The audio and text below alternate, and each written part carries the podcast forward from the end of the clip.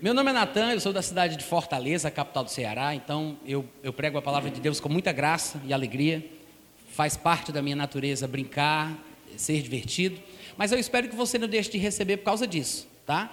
Tem muita coisa profunda na palavra que a gente vai comentar, não há nada novo que vai ser dito aqui, são coisas que eu ministro aproximadamente mais de 10 anos, mudando um pouquinho aqui ou acolá, a gente vai melhorando, acrescentando, vai podando um pouco e vai transformando aquela mensagem numa mensagem mais redonda, né? Você vai tirando aquelas coisas que são desnecessárias e acrescentando algumas que são importantes. Então, não é uma coisa nova, eu ministro isso há muito tempo, mas eu queria que você prestasse bem atenção, porque pode ser que tenha coisas que você não tenha entendido, se você me acompanha durante esse tempo todo pela internet, ou já me ouviu falando sobre isso, mas eu sei que, mais do que nunca, nós estamos numa época em que é preciso falar sobre dinheiro dentro da igreja. Vocês concordam comigo? Amém. Não estou falando por causa da necessidade que a igreja tem de ter recurso para evangelizar. Não estou falando por causa da suposta pobreza presente nos membros novos convertidos e eles precisam aprender sobre prosperidade. Não estou falando sobre isso.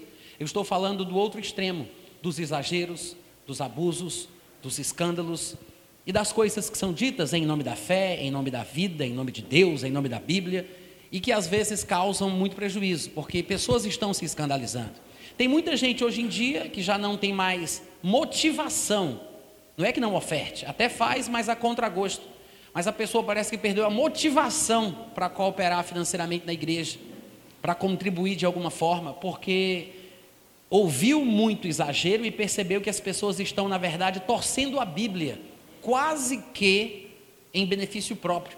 Porque, afinal de contas, nós, os pastores, os pregadores, que temos o monopólio do microfone, eu não sei se vocês entenderam a piada, mas nós que temos o monopólio do microfone, nós falamos o que queremos. Então, se não tivermos responsabilidade, inclusive nessa área, quando formos falar sobre dinheiro, doações, generosidade, liberalidade, coisas que são bíblicas e que estão no Novo Testamento, a gente vai acabar escandalizando as pessoas que pensam. Porque a gente pode enganar os bestas, a gente pode enganar o povão, a gente consegue deixar o povo emocionado de uma forma tal que deem sem pensar. Mas aqueles que têm um pingo de juízo, um pouco de bom senso, eles vão analisar que alguma coisa está errada. E nós temos que pregar a palavra de Deus, irmãos, com franqueza e honestidade. Amém? E essa área precisa de uma honestidade crua, porque afinal de contas, nós precisamos, como igreja, do dinheiro aqui na terra para que façamos a obra de Deus. Não existe nada que seja feito aqui sem dinheiro. E se nós não soubermos como tratar sobre esse assunto tão delicado, quando formos falar sobre ele, as pessoas, obviamente, não contribuirão. Eu não contribuiria. Eu não contribuiria. Eu desconfio de pregações desequilibradas que torcem o texto e que não são honestas na interpretação, só com o objetivo de fazer o povo ficar emocionado para dar mais. Eu não gosto disso. Eu não gosto disso. Então é o seguinte, sou crente desde 1990. Eu já passei o meu primeiro terço de vida, porque cada um de nós tem três terços, são 120 anos dividido por quatro, ou por três. né, dividido por três, que dá 40, é mais ou menos assim como a vida de Moisés, né? cada 40 tem uma, um acontecimento específico. Eu já passei do meu primeiro texto, estou nos meus 45, mas de lá para cá eu já vi muito abuso nessa área. E eu sei que vocês olhando para mim não acham que eu tenho 45 anos, porque nesse corpinho de 25 não tem quem diga. Mas a gente já viu muito abuso. A maior igreja evangélica do mundo é brasileira.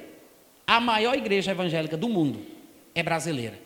E infelizmente, e eu não estou querendo dizer aqui que é uma igreja que é uma seita, como alguns dos meus colegas de trabalho fazem, não.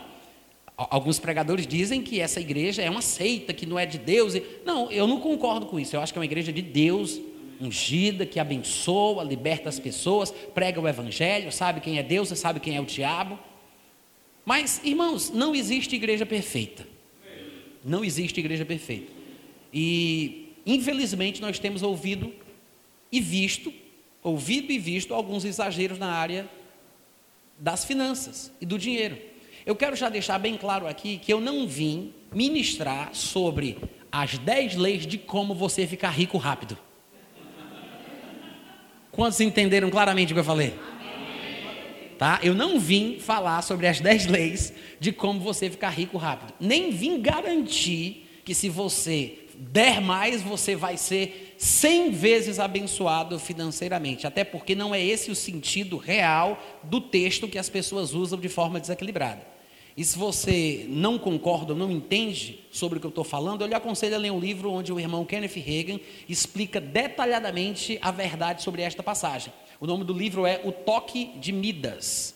É um dos melhores livros do irmão Reagan sobre a área financeira, onde ele explica o abuso que alguns de nós pregadores fazemos com esta passagem, quando tentamos fazer as pessoas pensarem que se elas derem 10 reais, elas vão receber 100 vezes os 10 que elas deram. Então, não é isso o que a palavra de Deus diz, não é isso o que eu quero propor para vocês, tá? Porque se fosse, eu já começava logo cantando aqui: quem tem mil vem cá para frente, e quem tem dez vai lá para trás. Contribua com a gente, pois pedir não quer demais. Já começava logo cantando assim. Porque comigo é assim: quando é, é, e quando não é, não é, né? Mas a primeira frase, primeira frase que eu quero que vocês aprendam e se vocês pegarem apenas isso, de tudo que vocês vão ouvir, já me dou por satisfeito? Primeira coisa que eu quero que vocês entendam é, presta atenção, prosperidade é muito mais, muito mais do que abundância financeira. Tá? É muito mais do que ter muito dinheiro, carro importado, duas casas, uma do campo, uma na praia. Prosperidade é muito mais do que isso.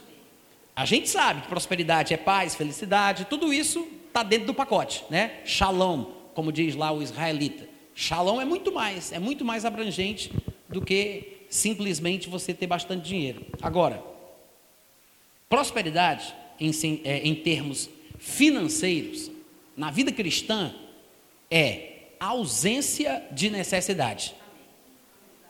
Vocês ouviram o que eu disse? Vocês poderiam repetir? Prosperidade é ausência de necessidade. Em outras palavras, você não vai medir a prosperidade que você tem alcançado na vida pela abundância de bens que você possui.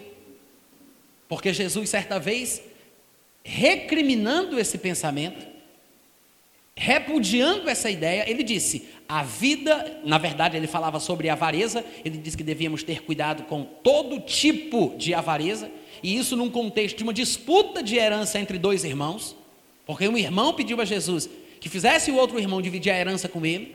Então, sobre herança, Jesus, num contexto de divisão de herança, que provavelmente seja uma coisa lícita, porque afinal de contas devia ser direito dos irmãos, mesmo num contexto lícito, nós podemos ser avarentos. E Jesus, no contexto de divisão de herança, falando de avareza, ele disse: tomem cuidado com todo e qualquer tipo de avareza, porque a vida do homem não consiste na abundância de bens que ele possui. Então, a nossa vida não pode se resumir a isso. Se quando nós ministramos e falamos sobre prosperidade, nós damos a impressão, ainda que não digamos isso claramente, ainda que não falemos abertamente, mas se nós damos a impressão que essa parece ser a única coisa sobre a qual a gente sabe pregar, nós estamos pregando muito pouco, falando sobre aquilo que é mínimo na vida cristã. A Bíblia tem princípios de sabedoria, que nos orientam, que nos ensinam na área da prosperidade. Mas a mensagem do Evangelho, a mensagem da Bíblia não é se converta e fique rico em dez passos. Não é. O objetivo não é esse. Você vai encontrar textos que mostram a glória de Deus na, na escassez, até mesmo na insuficiência física. Se você for, for, olhar a história de Israel, você vai ficar impressionado. Por que, que Deus levou o povo para o meio do deserto? Vocês não sabiam que Israel é um deserto? Nem petróleo tem, só tem nos inimigos, mas lá não tem? Por que, que Deus faz um negócio desse com o povo? Porque Deus queria que a prioridade número um do povo para sobreviver fosse Deus. Até para chover lá tem que ser milagre. E nessa dependência em Deus, a pessoa fortalece os seus músculos da fé, da sua espiritualidade. E vejam que é Israel, é uma potência, é uma potência. Não tem o que se falar. Você anda no meio das ruas livre, a segurança é absoluta. Você vai entrar no shopping, é até estranho para um brasileiro. A primeira pergunta que eles fazem é: o senhor está armado? Eu disse, de que, meu Deus do céu? Porque lá o pessoal chega e diz, não, minha arma, mostra a arma, é uma coisa estranha para a gente. Tudo estranho. O salário mínimo, 6 mil reais. 6 mil shekels. Mas convertido por real é quase a mesma coisa. 6 mil. Aí você vai comprar uma capinha de plástico no, no, na, na, loja para o seu celular e é 100 reais. Aí você diz, por quê? Porque o salário mínimo é 6 mil, né? Então, existem coisas que a gente às vezes não entende por quê, mas Israel cresceu, floresceu, prosperou num lugar de escassez. Então, a prosperidade não está necessariamente associada ao quanto se tem, mas ao que se faz na situação que se vive. Porque a vida do homem, a essência da nossa existência, não consiste na abundância de bens que a gente possui. Se eu aprendo a depender de Deus quando eu não tenho muita coisa, quando eu tiver, não vou colocar os meus olhos nisso. Porque eu aprendi a depender não do que eu tenho, não da prosperidade, o meu foco não está nisso, não é sobre esse tipo de coisa que eu ouvi pregação dentro da igreja o tempo todo, meu foco está em Deus. Então, a gente tem que entender, para começo de conversa, que prosperidade é a ausência de necessidade. Ter as necessidades supridas, porque afinal de contas, irmãos, vamos falar bem sério e bem claro aqui. Se a gente não tiver o que comer e o que vestir, não tem como a gente ficar contente. Não tem. Não é bíblico. A Bíblia diz que a gente pode ficar triste. Se não tiver comida e não tiver o que vestir, Paulo disse: se tivermos comida e o que nos vestirmos, estejamos contentes. Mas se não tiver, pode chorar, pode ficar triste, pode buscar em Deus ajuda. Mas se vocês estão aqui é porque vocês têm alguma coisa para comer, tem alguma coisa para se vestir. Que ninguém ia vir para cá com fome, nem ia ficar nu que não é doido. Então você tem alguma coisa pela qual dá graças a Deus. Não te entristece pelo que tu não tens, se alegra pelo que você já tem. Amém? As coisas que você pensa em ganhar não substituirão Deus, mas Deus substitui todas as coisas. Então, que Deus seja o nosso foco. Amém, gente? Que Deus seja o nosso foco. Vou repetir: é a frase mais importante das quatro mensagens que eu vou dar. É a, é a frase mais importante de, de, de todas as mensagens que eu vou ministrar aqui. Prosperidade é a ausência de necessidade. Amém? Ou seja, não pense que prosperidade é você ter várias coisas, vários bens, muita posse, abundantemente. Ainda que não seja pecado, essa não é a mensagem. Não é a mensagem. Se converta e vire rico. Se converta e você vai prosperar financeiramente, você vai ter tudo, você vai ter aquilo, você vai ter carro, você vai ter. Gente, a questão não é o que a gente vai ter, é o que nós vamos nos tornar, é o que nós vamos ser. E alguém vai me dizer assim, mas Natan, parece até que você está pregando contra a busca da prosperidade financeira. Num certo sentido, estou, ainda que não tenha dito isso. Acabei de falar, né? Agora é tarde. Mas num certo sentido eu estou. Por quê? Porque eu vejo, hoje em dia, um desequilíbrio muito grande nessa área. Há um desequilíbrio. As pessoas dizem, ah, mas a Bíblia não ensina que o crente pode prosperar. Ensina. Ensina até como prosperar. Só que há várias outras passagens que nos advertem sobre o cuidado que nós temos que ter com a avareza, que é um sentimento ruim quando a gente prospera. Claro que eu posso ser avarento sem ter prosperidade, mas a minha avareza é por causa da prosperidade. Se não é minha, é de outra pessoa mas sempre está associado à prosperidade, aos bens, às posses. Esse é o sentimento errado que a Bíblia recrimina. E a Bíblia diz que o amor do dinheiro é a raiz de todos os males. Diz ou não diz? Hein, gente? Todo mundo cita esse texto, 1 Timóteo capítulo 6, versículo 10. Mas quando citam, o que é que dizem? Hoje em dia, muitas igrejas falam. O pessoal cita 1 Timóteo 6,10, dizendo que o dinheiro é a raiz de todos os males, mas não está escrito que o dinheiro é a raiz de todos os males. É o amor do dinheiro que é. Então, o problema é amar o dinheiro. O dinheiro não é problema, irmão. Se você não quer dinheiro, dá para mim. o pessoal. O pessoal zomba.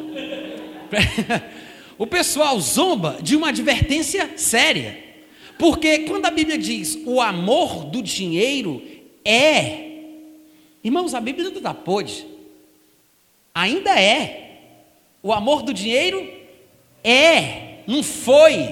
É a raiz de todos os males.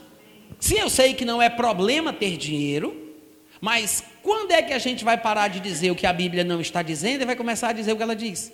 Não diz que o dinheiro é a raiz de todos os males. Amém. Mas quando a gente vai começar a pregar de novo que o amor do dinheiro ainda é? Alô? O amor do dinheiro ainda é, ainda é a raiz de todos os males, que é por causa de dinheiro que as pessoas fazem o que fazem, líderes políticos fazem o que fazem, pessoas fraudam medicamentos, alimentos, produtos para ganharem mais, roubam do consumidor, não são honestas naquilo que vendem, não são sinceras, não são íntegras, e nós é que pagamos o pato. Não é verdade? Por causa de quê? Pelo, pelo, pelo lucro, o amor do dinheiro. Querendo ganhar mais, nós acabamos prejudicando as pessoas que seriam favorecidas. A gente não pensa sobre isso, mas é o amor do dinheiro, a raiz de todos os males. E essa passagem é bíblica, neotestamentária, foi dita por Paulo, e a gente pouco fala sobre isso. As advertências com respeito ao perigo das riquezas, quase ninguém faz. Em certas igrejas hoje em dia, é quase errado pregar sobre o perigo da prosperidade financeira. É quase errado. Vocês estão me ouvindo? Amém. Parece que eu entrei na igreja errada, mas está tudo bem. o pessoal está meio assustado. mas é isso mesmo, gente. Nós precisamos entender a palavra de Deus de forma completa.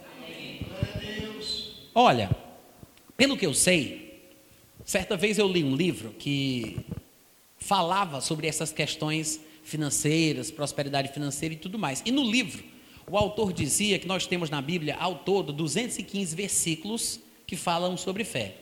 Na Bíblia, nós temos 31.102 versículos se for a versão revista e atualizada de João Ferreira de Almeida. Algumas versões, às vezes, eles misturam os versículos e colocam um versículo dentro do outro e diminuem ou aumentam um pouquinho. Mas, de forma geral, em português, nós temos 31.102 versículos da Bíblia. E esse autor dizia que na Bíblia, como um todo, nós temos 215 versículos que falavam sobre fé, 218 falavam sobre salvação e 500 versículos falam especificamente sobre oração. Mas sobre dinheiro, ele juntou uma, uma quantidade de 2.085 versículos falando especificamente sobre dinheiro. E a abundância de textos falando sobre dinheiro, e quando eu falo dinheiro, não me entenda mal, nós sabemos que o dinheiro é uma invenção humana relativamente moderna, relativamente recente. As primeiras moedas, como nós conhecemos, foram cunhadas por volta do ano 700 antes de Cristo. Então, quando nós encontramos passagens na Bíblia que falam sobre dinheiro nos livros mais antigos que foram escritos, como por exemplo o livro de Jó, que se supõe ter sido o primeiro livro escrito, antes mesmo do livro de Gênesis, quando a gente vai ler livros como estes, que aparece a citação de dinheiro, é uma forma de tentar interpretar o conceito que é equivalente ao que nós conhecemos hoje. Então, não pense que ele está falando do papel moeda como nós lidamos hoje em dia, tá? para que a gente não interprete os textos de forma equivocada. A sociedade evolui e o registro do que acontecia na sociedade, que está na Bíblia, também vem marcando e registrando essa evolução. Então, ainda que a gente diga dinheiro na Bíblia, nem todas as passagens são exatamente sobre o dinheiro como a gente conhece, mas o conceito do valor, da troca, da equivalência e assim por diante.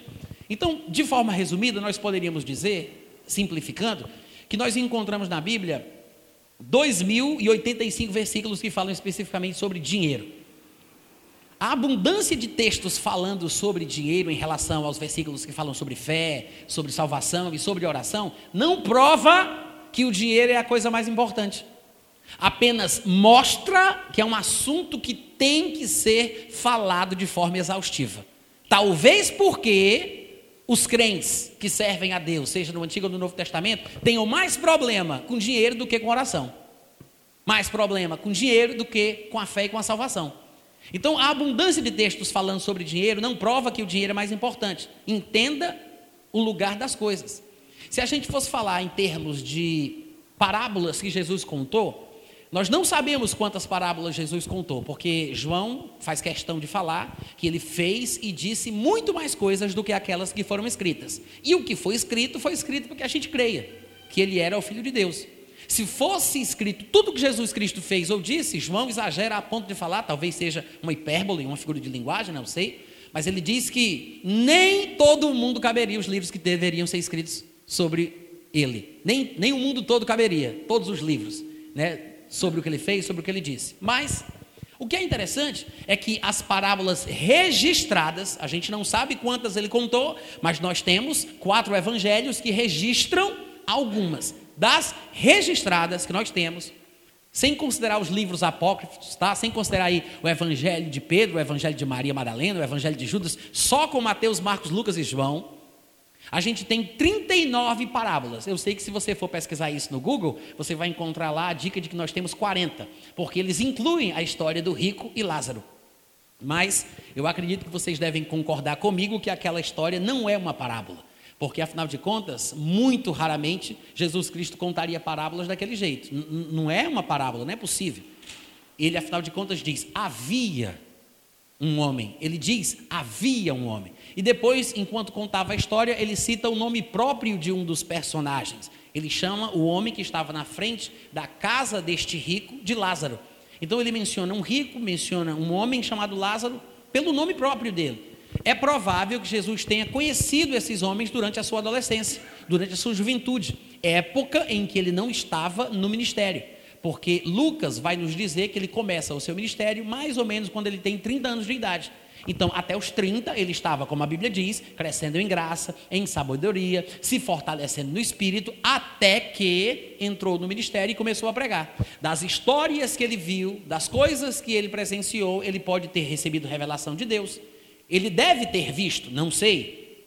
Ele deve ter visto esse rico e esse Lázaro, que talvez fossem vizinhos seus. E depois que eles, que eles morreram, o Espírito Santo mostrou o que aconteceu no mundo pós-morte. E ele, quando está ministrando, usa isso para exemplificar os valores da vida, dizendo que havia um rico e havia um Lázaro, os dois morrem, e no mundo pós-morte acontece isso e acontece aquilo. Então, é provável que não seja uma parábola, mas sim uma história de algo verdadeiro que Jesus Cristo usa para explicar verdades espirituais. Então, das 39 parábolas que Jesus contou, tá bom? Das 39, nós temos 19 dessas parábolas só sobre dinheiro. Pensa nisso. Se fossem 40, se fosse 40, 19 é quase 20, é quase a metade. São 48% de todas as parábolas registradas de Jesus Cristo, sem contar as que ele contou que a gente não sabe. Mas das registradas, das 39, quase a metade. 19 delas são só sobre dinheiro. É importante, não é, falar sobre esse assunto? Então a gente tem que falar. Mas como a gente vai falar sobre isso? Porque hoje tem muita gente falando. Você liga a televisão, é só o que você ouve. Né? É quase 24 horas por dia. Como ficar rico em 10 passos? Seja crente e prospere. Venha para a caixa você também. para a caixa, né? Vocês não entenderam, mas eu estou explicando. A caixa. Nós temos, irmãos, que pensar biblicamente.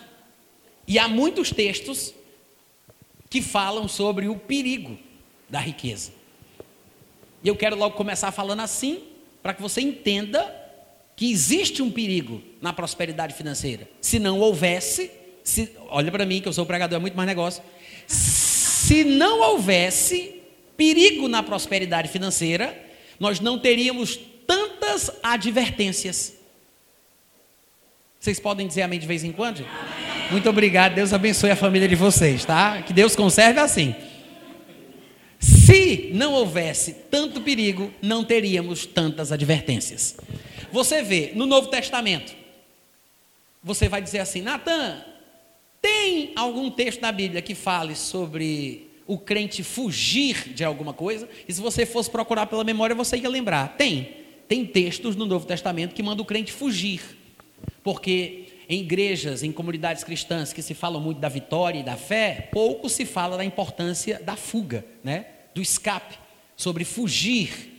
Nós podemos dizer que pelo menos duas coisas Duas, sobre dois assuntos a Bíblia manda a gente fugir. Em 1 Coríntios 6,18, a Bíblia diz: fugir da impureza, impureza sexual. Não fala para resistir, porque quem tem problema na área ou já teve sabe que é muito difícil. E não só isso, em 1 Coríntios 10, 14 também diz: fugir da idolatria. Duas coisas das quais a Bíblia manda fugir. Nem do diabo a Bíblia manda a gente fugir. A Bíblia diz: resistir ao diabo, e quem foge é ele nem do diabo, né? Agora, o que é interessante, a Bíblia diz: da idolatria, fuja. Da imoralidade, fuja. Ah, mas eu vou resistir. Olha o conselho de Deus: fuja. Por quê? Porque deve ser uma coisa tão envolvente, tipo o canto da sereia. Já ouviu essa mitologia da história que a, a sereia canta? Que eu não posso nem exemplificar porque seria o oposto.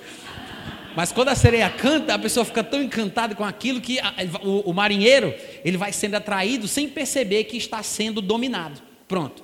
É mais ou menos o fascínio que a riqueza ou a sensualidade, a imoralidade exerce sobre o ser humano normal, né? É exatamente isso aí. É interessante que ele diga: fugir da impureza e fugir da idolatria. Aí você vai me dizer, Natan, mas por que você está associando idolatria com a questão do problema financeiro, a questão da avareza. Porque o Novo Testamento reconceitua o que é idolatria. Porque se nós pensássemos apenas em termos de Antigo Testamento, nós pensaríamos em imagens, pedaço de pau, vela acesa, procissão, romaria, terço, alguma coisa assim, né? A gente ia achar que isso é idolatria. Mas quando você vai para Colossenses 3,5, que Paulo descreve ali as obras da carne, ele na mesma lista coloca prostituição, impureza, paixão lascívia, desejo maligno e a avareza, e ele diz que é idolatria. Amém, gente? Então, nos termos do Novo Testamento, idolatria é o que? Avareza. O que é avareza?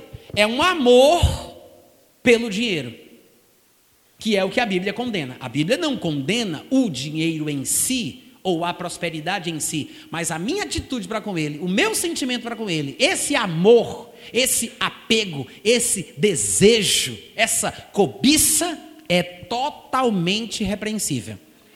E se nós, pregadores cristãos, não tivermos cuidado com a abordagem que fazemos a respeito do assunto, a gente passa a impressão que não tem problema nenhum querer ficar rico, querer prosperar, e as nossas reuniões, em vez de serem puramente cristãs, elas parecem reuniões de grupo de pirâmide, cada um querendo ser melhor do que o outro. Parece aqueles grupos da Emily. Eu posso! É! Eu vou!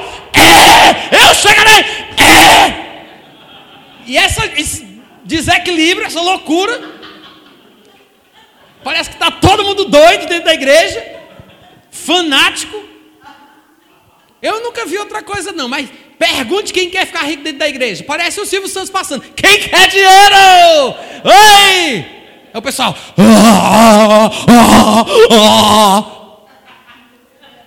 Desesperado. Desesperado. Agora, vai falar sobre o perigo, sobre a avareza, sobre a fascinação da riqueza, como Jesus Cristo falava, usando expressões dele. Vai falar sobre isso. O povo vai te criticar. Vai dizer que você não é da fé. Vai dizer que você está na carne. Se não disserem que você está sendo usado pelo diabo para a igreja ficar com a mente de pobreza. Eu sei o que eu estou falando, gente. Então é o seguinte: temos que ter equilíbrio a respeito de qualquer assunto que a gente fosse propor a falar. Temos que ter equilíbrio. Amém? Amém.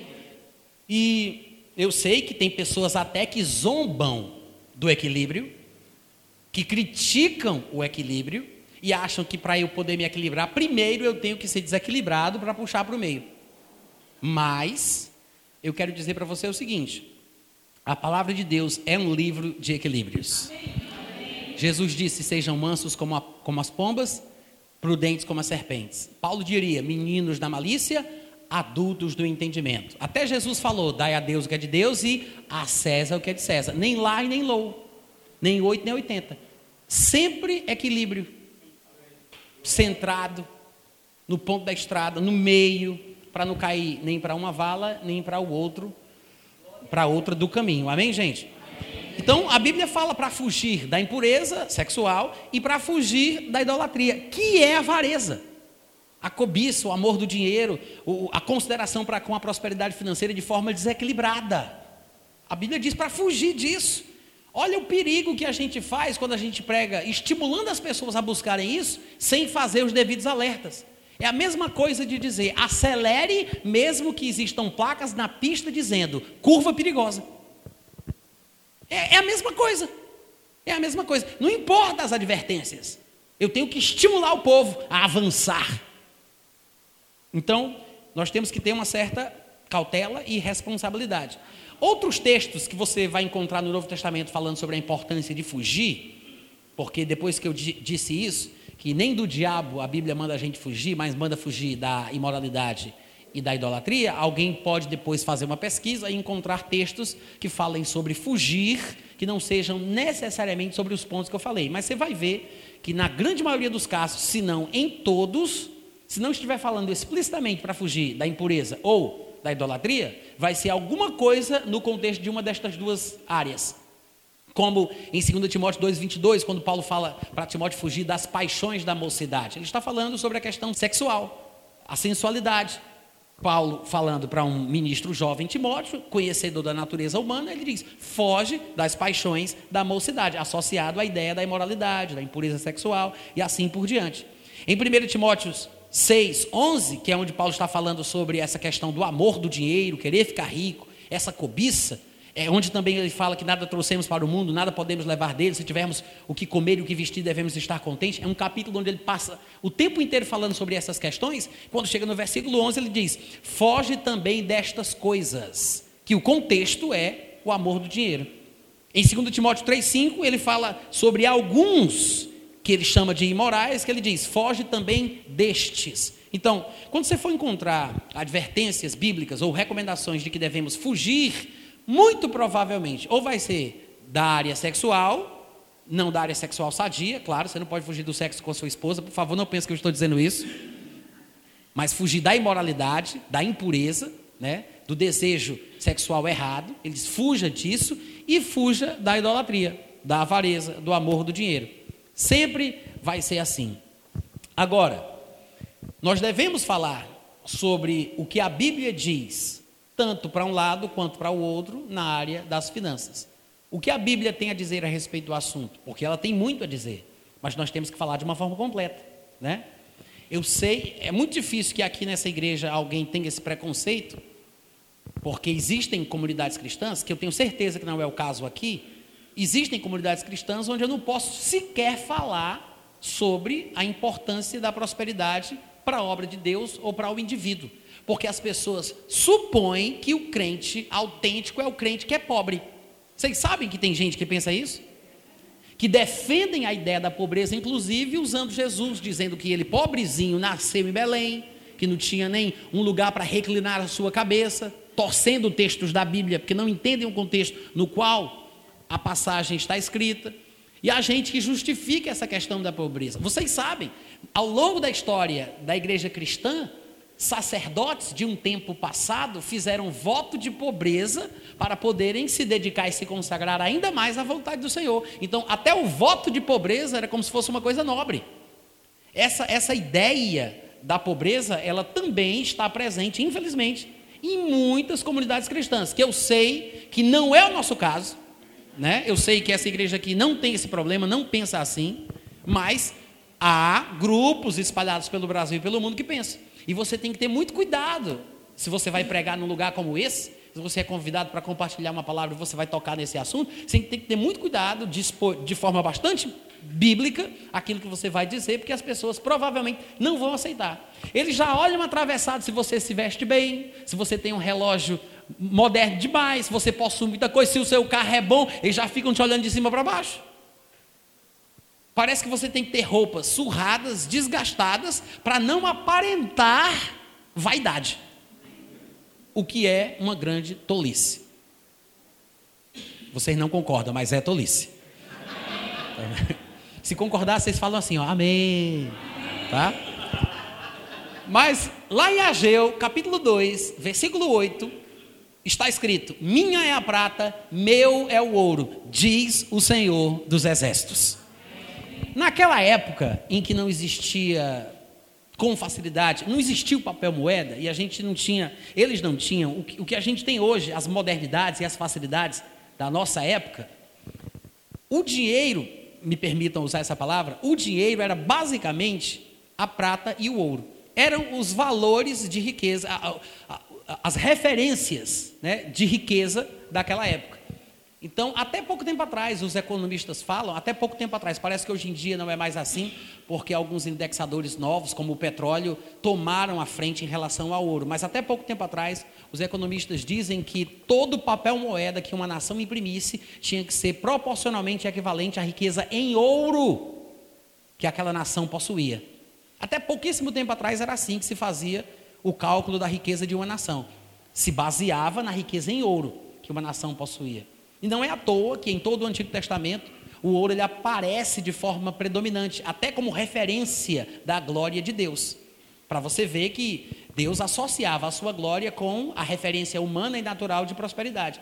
Então, num dos textos que nós poderíamos citar sobre isso, achei o 2,8, Deus diz: Minha é a prata, meu é o ouro, diz o Senhor dos Exércitos, mostrando que Deus não tem problema com abundância, com prosperidade, com riqueza. Amém, gente? Deus não tem problema com isso. Foi ele quem criou as riquezas naturais, as riquezas minerais deste mundo para que usufruamos. Agora, se nós fôssemos traduzir essa expressão para os dias de hoje, eu acredito que não estaríamos ofendendo a palavra de Deus se nós disséssemos, em termos modernos, que Deus estava falando: meu é o real, meu é o dólar, diz o Senhor dos Exércitos.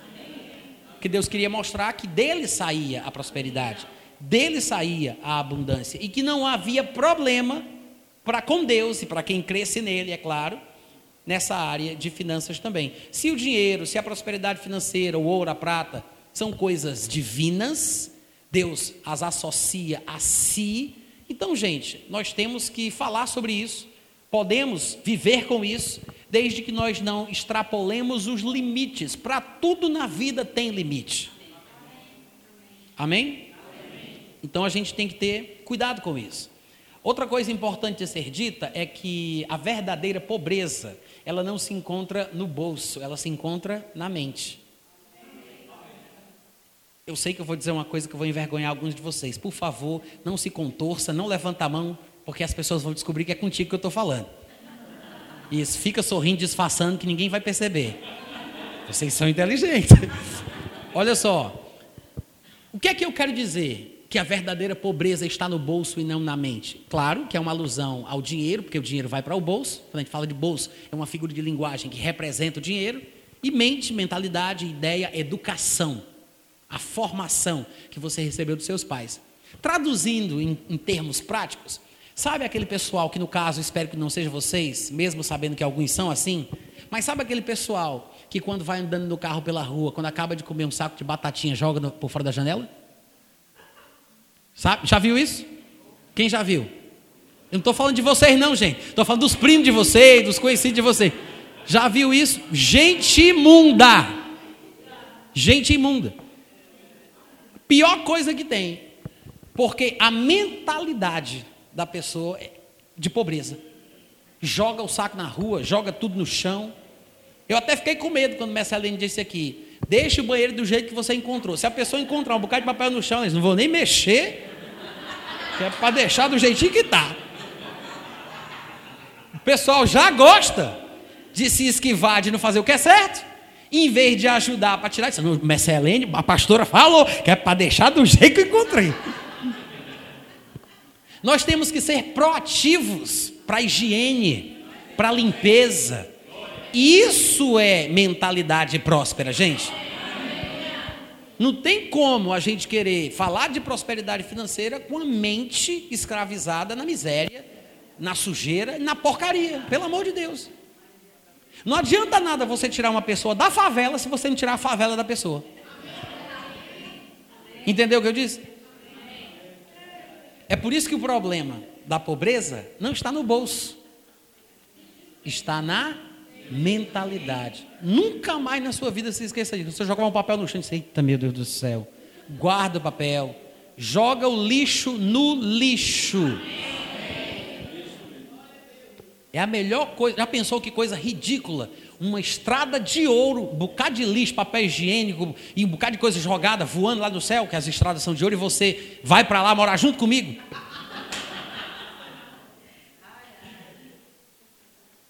Não sejamos assim, amém, gente?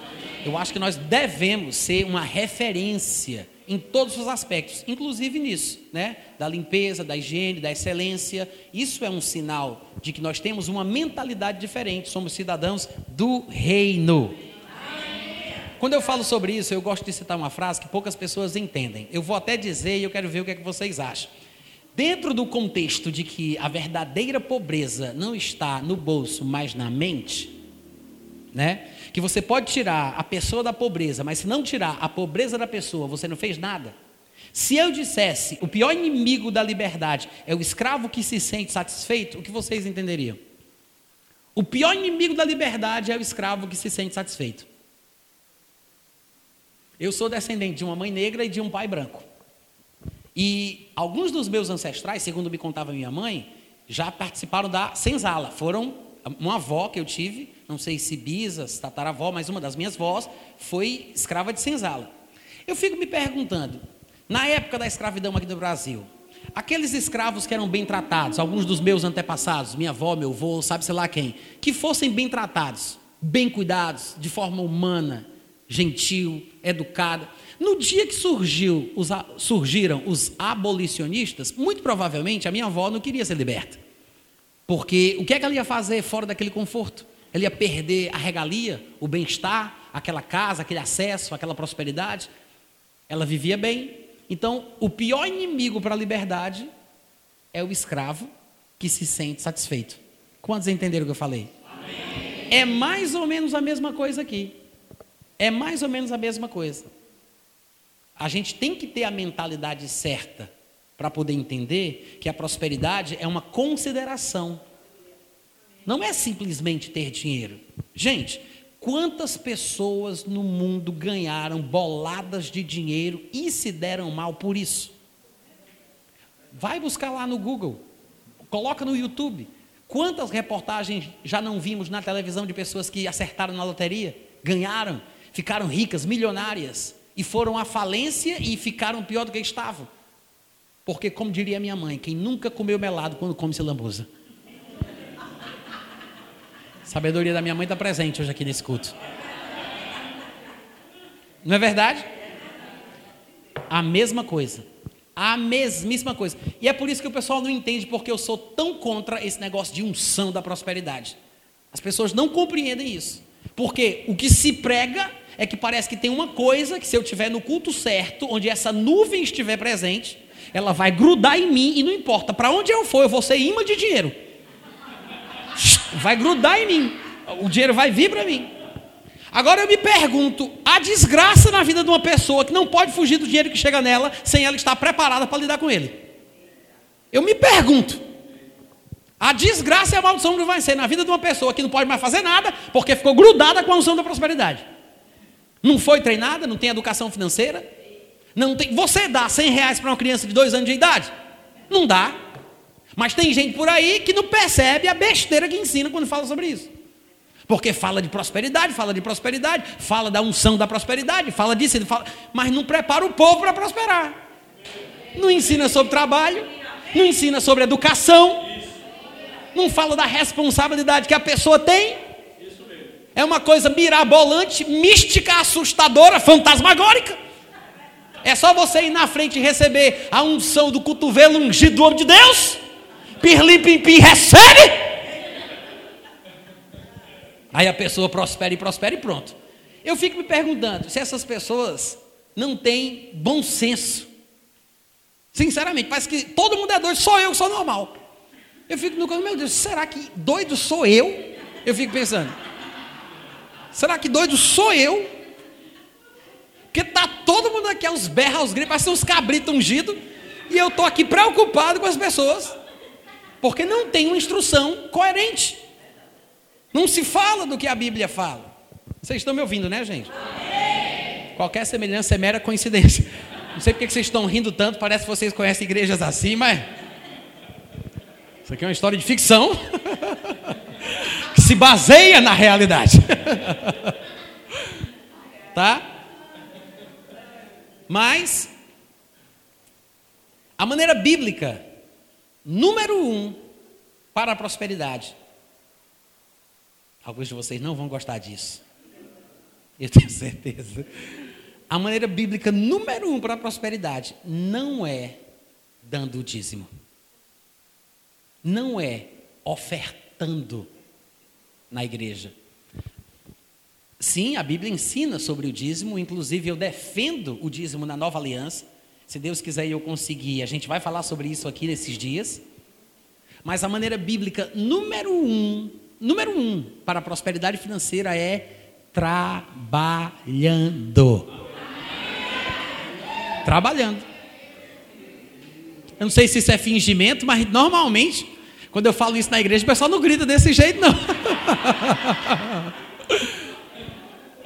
Muita gente não gosta de saber que a responsabilidade do progresso, da prosperidade, do avanço, inclusive na área financeira, parece recair mais sobre nós do que sobre Deus.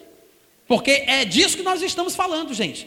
Deus me dá vida, me dá respiração, me dá inteligência, me dá forças, mas sou eu que vou atrás. Sou eu que tenho que fazer a minha parte. Sou eu quem tenho que produzir. Afinal de contas, por que a gente fala tanto que Deus fez o homem à sua imagem e semelhança e deu a ele a terra e disse dominai e a sujeitai? Porque na hora do vamos ver, a gente diz joga nas tuas mãos, Deus. Na hora do vamos ver, a gente diz já não quero mais esse negócio de e semelhança. Já não quero mais esse negócio de ter domínio sobre a terra. A gente abre mão e pede para Deus resolver o, o, o, o problema. Vocês entendem o que eu estou falando? Amém. Então, a maneira bíblica, número um, para prosperar, gente, é trabalhando. Afinal de contas, como é que você, como é que você vai dar na igreja e contribuir com o avanço do evangelho se você não tem o que dar? Vai roubar para dar? Você vai pedir emprestado uma semente para que depois que você plantar, receba dez vezes mais e você traga os juros e os dividendos para aquele que primeiro lhe deu? Não. Você tem que trabalhar. Amém, gente? Diga, eu vou, trabalhar. É bíblico chamar as coisas que não são como se fosse. Ô oh, glória. Isso, vai dizendo que vai trabalhar mesmo. Um dia se torna verdade. Temos que trabalhar, gente, porque essa é a maneira pela qual a prosperidade chega na vida do crente, com base bíblica. Isso é, isso é bíblico. Você vai olhar para as pessoas do mundo, por que, que as pessoas do mundo prosperam? Por que, que o teu vizinho tem uma casa boa, um carro bom, os filhos estudam em colégios bons? Por quê? Se ele fuma cigarro, bebe cachaça, talvez seja até macumbeiro, não vai para a igreja nem dá o dízimo como, como tu. Por que, que ele prospera? E você talvez não tenha a mesma coisa que ele tem. Não tem as necessidades supridas, está apertado, vivendo uma vida sofrida. Por quê? O crente se converte, não quer mais estudar, porque Jesus está voltando. Eu estou falando disso porque eu passei por isso, gente. Eu passei por isso. Fanático, eu não vou nem perguntar quem já passou por isso. Muita gente vai levantar a mão aqui. Jesus está voltando, Jesus está voltando, vai ser em 1900 e não sei quanto, vai ser, sei, mas Jesus está voltando. Vou estudar para quê? Vou, vou me esforçar para fazer faculdade. Eu vou me desviar do Senhor se eu for para a faculdade. Aí os crentes tudo metido da besta, não sabem nem falar português direito. Não tem qualificação nenhuma. E fica reclamando porque Deus não abençoa. Deus tem vergonha de abençoar e o pessoal dizer: Ah, a pessoa mesmo assim desse jeito é próspera, é só se converter. Deus fica com vergonha.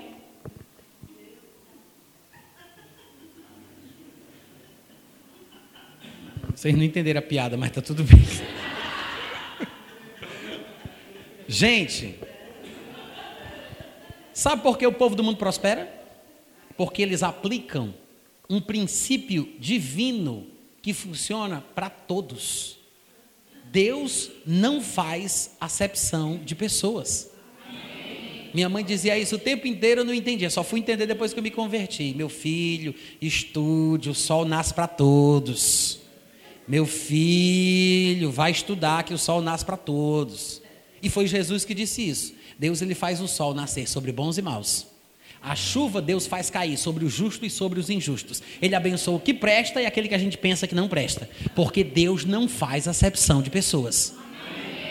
Todos os recursos divinos, naturais e espirituais, o sol, a chuva, as coisas da natureza, os recursos, a riqueza, a prosperidade, tudo de Deus é para todo mundo, para todo mundo. Então, se uma pessoa do mundo usar um princípio divino para a prosperidade financeira e der certo para ela, Deus é glorificado nisso, porque Deus não é evangélico, Deus não é da tua religião, bicho besta. Porque nós somos assim, mas Deus é evangélico. Não, Deus não é evangélico, Deus não é católico, Deus não é espírita, Deus é Deus. Ele não está subordinado a nenhuma nomenclatura inventada pelo homem. Não tem nada a ver, mas nós temos essa impressão errada, que Deus não pode estabelecer um princípio que abençoe uma pessoa que não vai para a igreja e que não dá o dízimo. Nós, nós somos assim, pensamos assim, como se Deus fosse como nós. Vocês estão me ouvindo, né? Então, gente, tudo que é de Deus é para todo mundo. Tudo que é de Deus é para todos. Se eu colocasse, tivesse um quadro negro aqui atrás e eu colocasse 2 mais 2 é igual, e perguntasse quem quer, por favor, escrever a resposta, e entrasse um bêbado correndo ali, muito habilidoso, e pegasse o, o, o pincel da minha mão e escrevesse quatro aqui na lousa, ia deixar de ser correto só porque quem respondeu não é cristão? Ou porque é alcoólatra? Ou porque não serve a Deus? Seria errado? Não. Se as leis da matemática podem ser usufruídas, conhecidas e dominadas por pessoas que não são religiosas, toda lei de Deus que funciona para o homem, para o seu benefício, vai funcionar para todos. O trabalho, e eu vou terminar a mensagem de hoje pela manhã falando sobre isso. O trabalho, não é falando isso, tá? Eu estou começando o fim, eu não estou terminando. Mas o trabalho é um princípio divino estabelecido por Deus para todos os homens. Vocês devem lembrar que lá em Gênesis capítulo 1, versículo 26 a 28, está escrito: Também disse Deus: Façamos o homem à nossa imagem, conforme a nossa semelhança, e por causa disso, tenha ele domínio sobre os peixes, as aves, os animais, sobre toda a terra. No versículo 27 fala: Criou, pois, Deus o homem à sua imagem. A imagem de Deus o criou, homem e mulher os criou. E Deus os abençoou e lhes disse: Sede fecundos, multiplicai-vos, multiplicai-vos, ou seja, se multipliquem. Deus não disse: Deixa que eu vou fazer aqui as coisas, eu multiplico vocês. Então, se multipliquem, encham a terra, sujeitem ela, dominem sobre os peixes do mar, sobre as aves do céu, sobre todo animal que rasteja pela terra. Deus disse ao homem: A bola está contigo.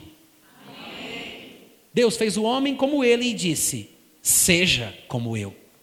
Seja. Porque se Deus é o Criador, o soberano, e Deus fez o homem uma duplicata em espécie da categoria divina, quer dizer que o homem deveria dominar e ser soberano no mundo, na terra. No escopo, na abrangência que lhe foi determinada a terra, os animais, a sua vida estão no seu controle. Porque Deus quis que fosse assim, gente. Deus quis que fosse assim. Que o homem sujeitasse a terra, controlasse a terra, dominasse a terra. Não vem dizer para mim que não dá trabalho fazer isso, porque dá. Muita gente não pensa sobre isso. Que aqui nós estamos falando sobre a invenção do trabalho. Dominar a terra, sujeitar os animais, multiplicar-se até para gerar menino dá trabalho.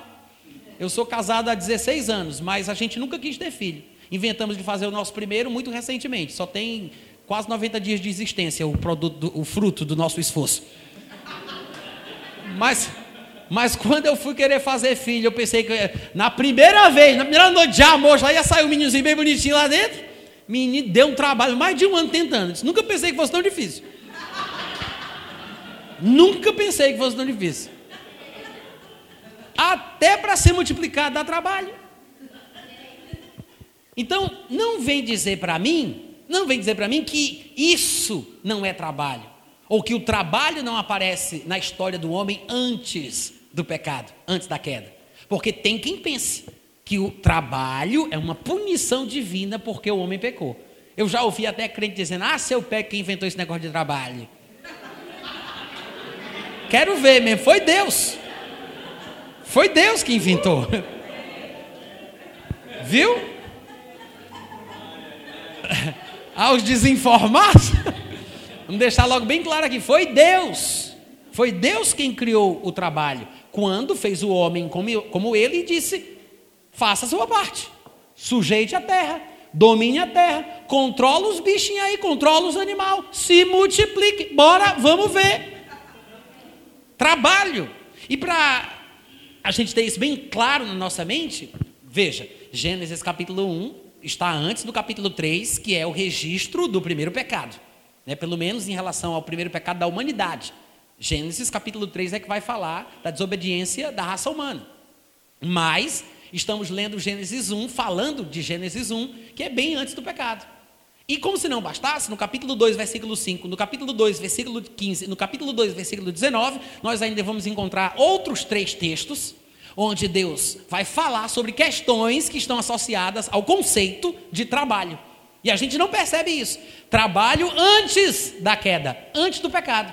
Em Gênesis 2,5, por exemplo, está escrito assim: Não havia ainda nenhuma planta do campo na terra, pois, nem, pois ainda nenhuma erva do campo havia brotado, porque o Senhor Deus não fizera chover sobre a terra, e também não havia homem para lavrar o solo. Oh, glória a Deus! O pregador não prega direito, o povo não glorifica, né? Olha só, Deus não tinha mandado a chuva, porque muita gente se concentra sempre no que Deus faz. Ah, mas não tinha ainda a erva do campo, porque o Senhor Deus não fizera chover sobre a terra. Espera aí, mas tem um i aqui. Também não havia homem para lavrar o solo. Sabe que o i junta aquilo que foi dito com aquilo que está a ponto de se dizer? Deus faria a sua parte e o homem tinha que fazer a dele. Mas o povo só olha para o lado do que Deus faz. Porque se Deus isso, se Deus aquilo, e se Deus isso, e se Deus aquilo. Deus, Deus, Deus, Deus, né? Sempre assim, joga tudo para Deus. Porque se Deus, porque se Deus. E o homem? Porque Deus faz a parte dele. Mas o homem tem que fazer a sua. Não havia erva do campo, porque Deus não tinha ainda feito chover e não havia homem para fazer a parte dele. Presta atenção, estamos falando de um texto antes da queda, de um princípio universal do livro de Bereshit, o livro dos começos, o livro do início de tudo, né? O livro que marca o começo de todas as coisas, a primeira aparição do trabalho é aqui em Gênesis. A primeira menção de trabalho se encontra aqui. E a gente tem que considerar o que está escrito. Depois, no versículo 15, ainda no capítulo 2, diz que tomou, pois, o Senhor Deus ao homem e o colocou no jardim do Éden para o cultivar e guardar. É ou não é trabalho? Cultivar, guardar, proteger, administrar, é ou não é trabalho, gente? Claro que é. Aí você vai dizer: ah, mas e quanto era o salário daquela época? Tu não disse que não tinha dinheiro, miséria? Gente, trabalho, e esse é um problema que nós temos. Trabalho não é como nós pensamos. O conceito que nós temos de trabalho é muito equivocado. Quer ver uma coisa? Uma mãe, como a minha, a minha mãe não, a, a mãe do meu filho, como a minha esposa que está cuidando do, do, filho, do filho da gente lá atrás, ela está trabalhando enquanto faz isso ou não? É trabalho ela cuidar do nosso filho ou não? Porque tem gente que acha que não, né? Quem pariu Mateus que balance. É responsabilidade. Foi fazer para quê? Como se não fosse trabalho. Gente, é trabalho. Só que a gente não percebe. Às vezes tem gente que acha que não.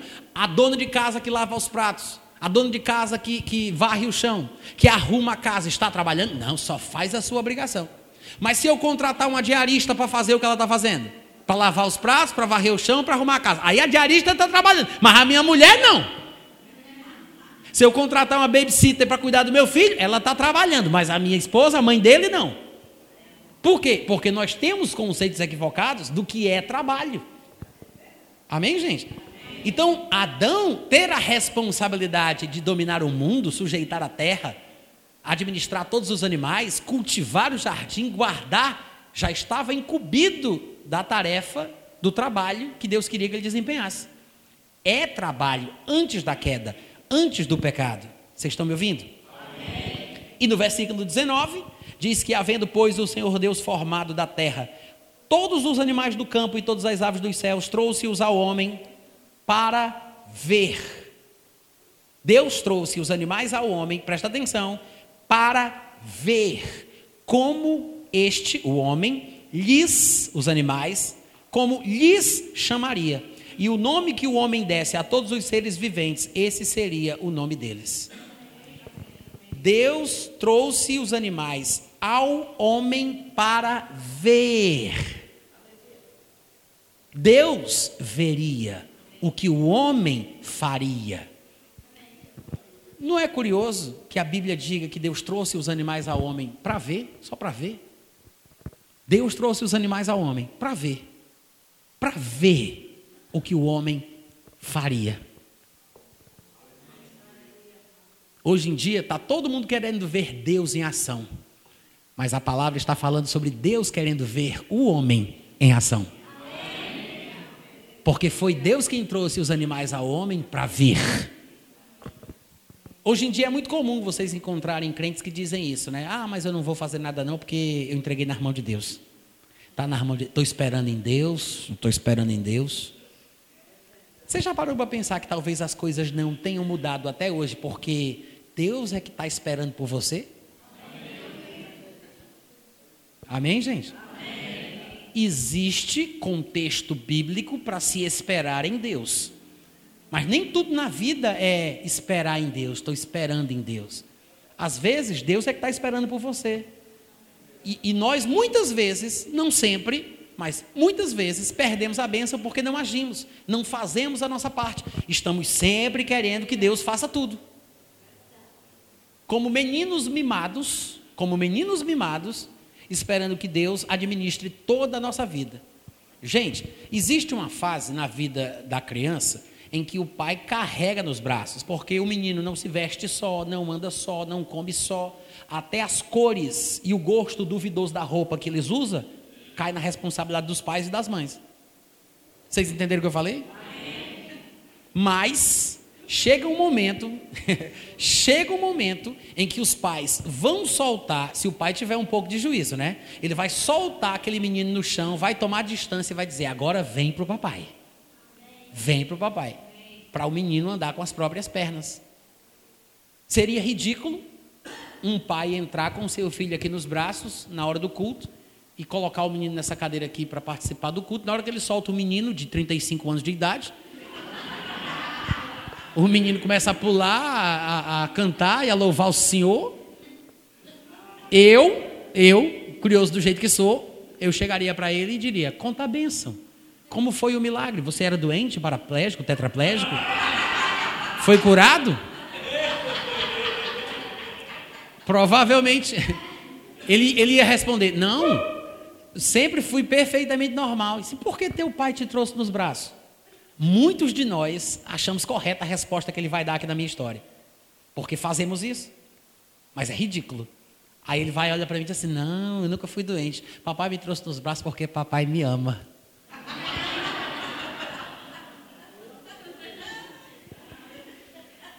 O amor do pai pelo filho justifica uma loucura dessa? Mas a gente quer que Deus faça isso. Porque Deus ama, Ele é meu pai, se ele me ama, a gente faz isso. Quer que ele carregue nos braços num tempo que não cabe. Nessa história, irmão, se esse menino não tiver problema, o pai tem problema. E, e pode ter e pode ter certeza de uma coisa. Deus não é assim. Amém? Não é à toa que ele colocou o povo descendente de Abraão, o povo de Israel, no deserto, lá no Egito, cercado por. E, e os desertos de lá, não pense que é aqueles desertos dos lençóis maranhenses vocês conhecem, não, viu, gente? aquela areia branca, linda, que dá para descer de sandboard. Não é nada disso. O deserto de lá é causticante e toda a areia do deserto tem pedrinhas pontiagudas assim. Pedra em tudo que é, pedras calcárias, em tudo que é canto, as pedrinhas brancas. Você não consegue andar reto no deserto, que é cheio de pedra. É um deserto de pedra. Horrível. In, in, inóspito. E mesmo assim, Deus disse: Essa é a terra que manda leite e mel.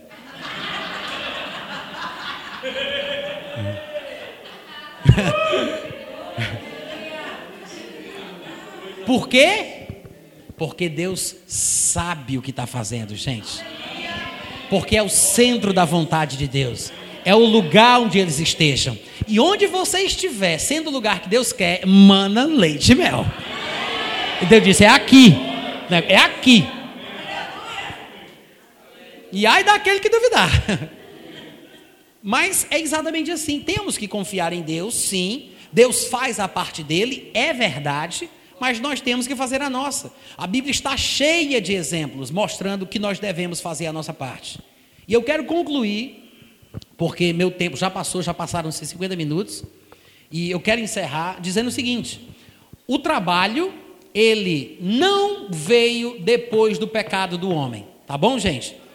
O, pe... o, trabalho não entrou na história da humanidade depois do pecado do homem. Há quem pense, inclusive, citando textos da Bíblia, como Gênesis capítulo 3, versículo 17, 18 e 19. No suor do rosto comerás o teu pão, até que tornes a terra, porque dela foste formado, porque tu és pó e ao pó tornarás. Muita gente cita esse versículo argumentando que isso prova que o trabalho é uma maldição ou uma praga, uma coisa ruim que aconteceu ao homem depois do pecado. E citam essa passagem, quando Deus falou ao homem: No suor do teu rosto comerás o teu pão.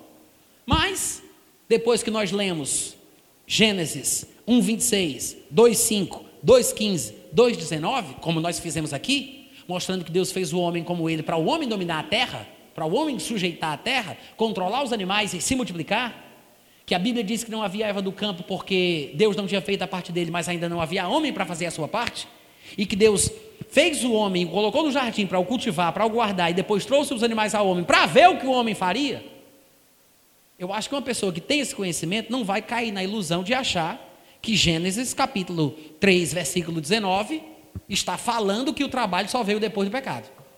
Quando Deus diz: No suor do teu rosto comerás o teu pão, Deus não está inventando o trabalho para com ele fustigar o homem pelo seu pecado e pela sua desobediência. Irmãos, o homem já trabalhava, já tinha a responsabilidade de cultivar o jardim, cuidar da terra, guardar, dominar, administrar, etc.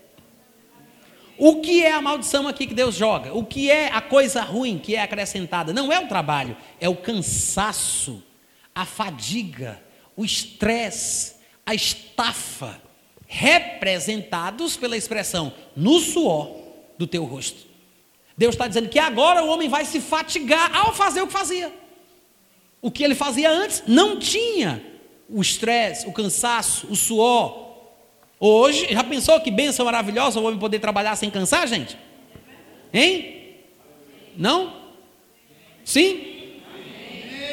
Que maravilha poder trabalhar sem cansar. Mas aí o pecado do homem interrompeu isso. E é por isso que o corpo se desgasta. Nós cansamos, suamos. E o suor do rosto é a maldição, a fadiga, o estresse e assim por diante. E tem pessoas que dizem assim: Ah, Natan, eu sei, essa sua pregação é muito bonita, mas eu vou viver pela fé.